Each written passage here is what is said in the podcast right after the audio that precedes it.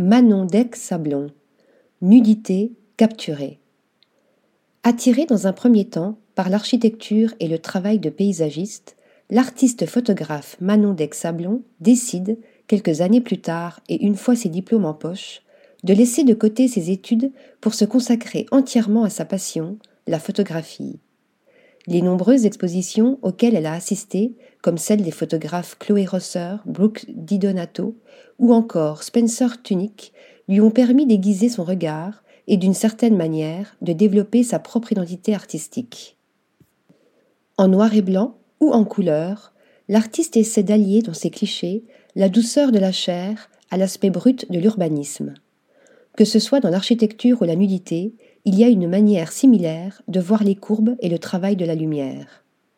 Avec son Fujifilm XT20, la photographe capture des instants à la fois absurdes et poétiques, des corps nus, recroquevillés, où le visage a comme disparu. Plus que de simples corps, ce sont des sculptures vivantes qui interrogent notre rapport à la nudité. Des corps désexualisés, traités de la même manière, quel que soit le genre des modèles.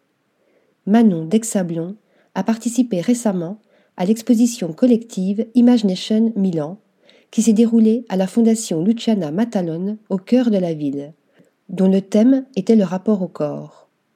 Pointilleuse, la photographe ajoute Avant chaque shooting avec mes modèles, je pars en repérage afin de déterminer quelle composition je vais créer.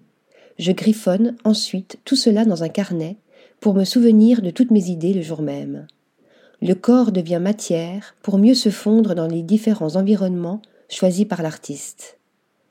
Article rédigé par Marine Mimouni.